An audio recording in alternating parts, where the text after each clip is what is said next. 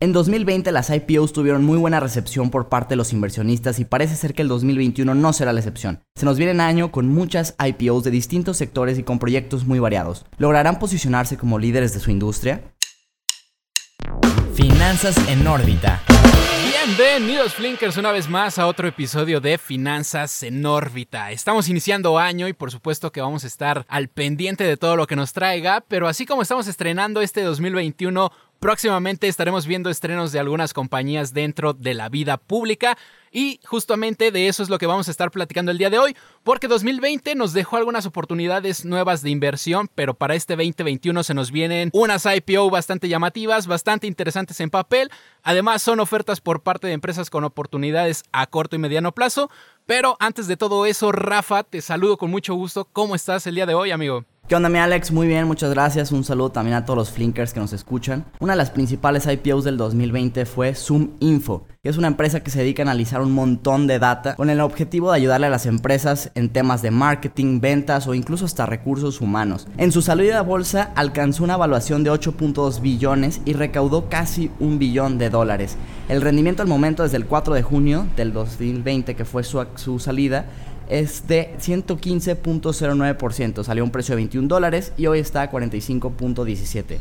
Otra de las empresas que salió y que de hecho esta llamó hasta la atención del mismísimo Warren Buffett que se caracteriza por no invertir mucho en IPOs fue Snowflake, que ofrece infraestructura y servicios de nube. Se convirtió en la IPO de software más grande de la historia, alcanzando una evaluación de 33.2 billones. Su salida a bolsa fue el 16 de septiembre, un precio de 120 dólares por acción, y ahorita valen 283.83, generando un rendimiento del 136.52. Y otra de las más esperadas, y de hecho esta se retrasó un poco por la pandemia, fue Airbnb, que logró tan solo el día de su salida a bolsa, el 9 de diciembre, un rendimiento del 113%, y a la fecha lleva un rendimiento del 118%, que obviamente pues es bastante para el poco tiempo que lleva.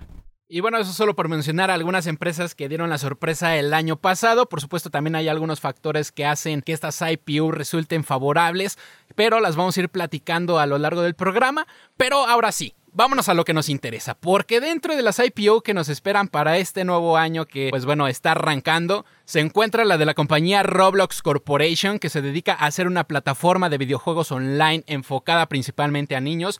Incluso tiene un 25% de los usuarios siendo menores de 9 años y tiene un total de 29% de entre 9 y 12 años. Y bueno, esta es una plataforma que reduce muchísimo el riesgo de estar sujeta al éxito de un solo videojuego como otras, porque permite que cualquier persona que tenga una idea interesante de juego la pueda desarrollar y resulta ser muy muy porque cuenta con más de 960 mil desarrolladores que han colaborado en más de 18 millones de las llamadas experiencias. Aún no se tiene fecha exacta de lanzamiento para esta IPO, pero se estima que la veamos en los primeros meses de este año, alcanzando una valorización de 8 billones de dólares. Pero ¿cómo anda más allá de toda esta información? Ahí les va. Roblox hoy por hoy cuenta con poco más de 31 millones de usuarios activos diarios en más de 180 países, usuarios que han registrado más de 22 mil millones de horas de juego a lo largo de los primeros nueve meses de 2020.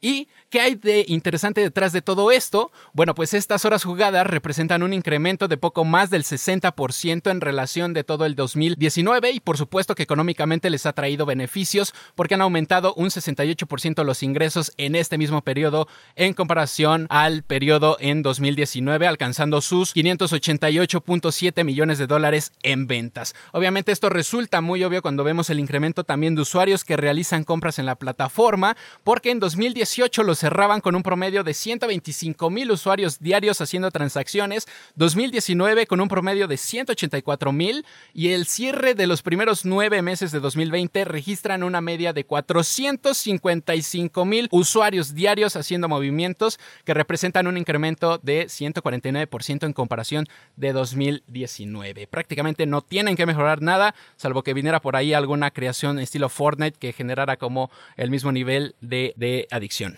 Otra de las IPOs más esperadas es la de Affirm Y básicamente esta es una fintech que ofrece tarjeta de crédito digital para comprar en múltiples comercios como Walmart, Adidas o Peloton Interactive por mencionar algunos ejemplos. Su ventaja competitiva contra todas las demás empresas, bancos e instituciones financieras que ofrecen tarjetas de crédito es que ellos son sumamente transparentes y desde un principio al momento de hacer la compra estás sabiendo cuánto vas a pagar en intereses y no te cobran ninguna comisión escondida ni nada por el estilo, algo que se caracteriza mucho de las tarjetas de crédito.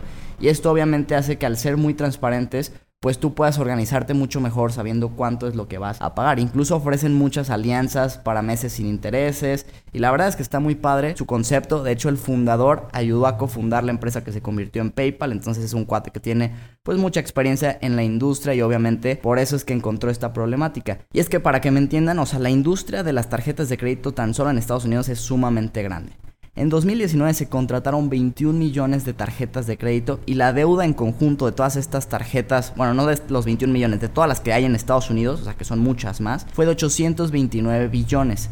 Ahora, en 2020 este, este monto bajó a 756 billones porque los estímulos económicos en gran parte que se le dieron a las familias y a las personas como cheques de ayuda, pues muchos los utilizaron para aprovechar y pagar algunas de sus deudas que tenían y por eso es que bajó un poco este monto, pero sigue siendo bastante. Y a pesar del parón económico se contrataron 12 millones de tarjetas nuevas tan solo en el 2020 cuando pues la economía realmente no es como que vaya muy bien y eso pues nos habla de que es un sector que es fuerte ante las crisis inclusive porque las personas no dejan de gastar, al menos en lo básico, pero no dejan de gastar, siguen usando tarjetas de crédito y por eso es que es una industria sumamente atractiva. De hecho, el americano en promedio tiene cuatro tarjetas de crédito y debe aproximadamente 2.300 dólares eh, por persona. Entonces ya estamos viendo que pues es, también hay una problemática ahí, ¿no? hay mucha deuda en cuestión de tarjeta de crédito que es la más cara. En Estados Unidos la tasa promedio es del 15%. Quizás comparado con México se podría ver poco, pero la realidad es que para las tasas que hay en Estados Unidos un 15% es mucho. Algo interesante también de Affirm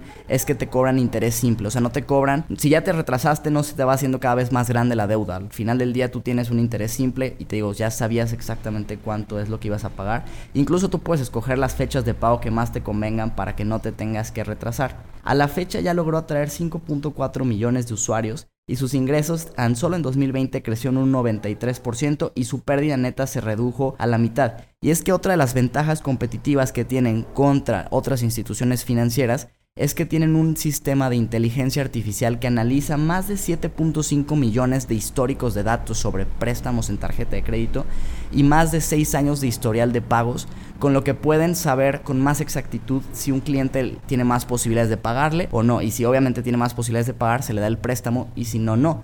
Y esto lo hacen en cuestión de segundos. Entonces ahí pues también traen una gran ventaja contra otros bancos y se me hace una fintech padrísima. Ahora, Coinbase también es una de las compañías que se espera ver dentro de la vida pública el próximo mes.